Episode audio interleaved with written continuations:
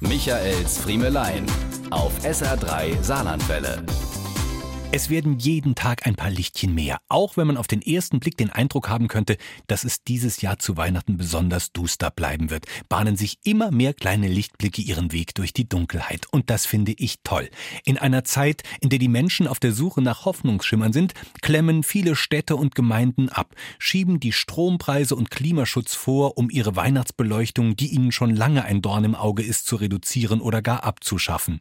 In vielen Saarbrücker Stadtteilen wurde auf den Marktplätzen nicht nicht nur an den Lichterketten gespart, nein, man hat sogar komplett auf das Aufstellen des über seit Jahrzehnten traditionellen Weihnachtsbaumes verzichtet, um auch hier ein Zeichen für solidarisches Sparen zu setzen.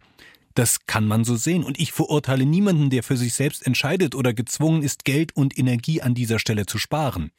Aber ich möchte hier und jetzt einmal allen danken, die sich und uns allen in dieser Zeit Licht und Freude schenken, die ihre Bäumchen im Garten erleuchten, einen Schwibbogen ins Fenster stellen, eine Girlande übers Geländer werfen, die das Licht, die symbolische Erleuchtung in den Winter bringen und damit anderen eine Freude machen. Glauben Sie mir, ich weiß, wovon ich rede. Zu Ihnen spricht ein Mensch, der seit Jahren im Tannenbaumkostüm durch die Gegend flitzt.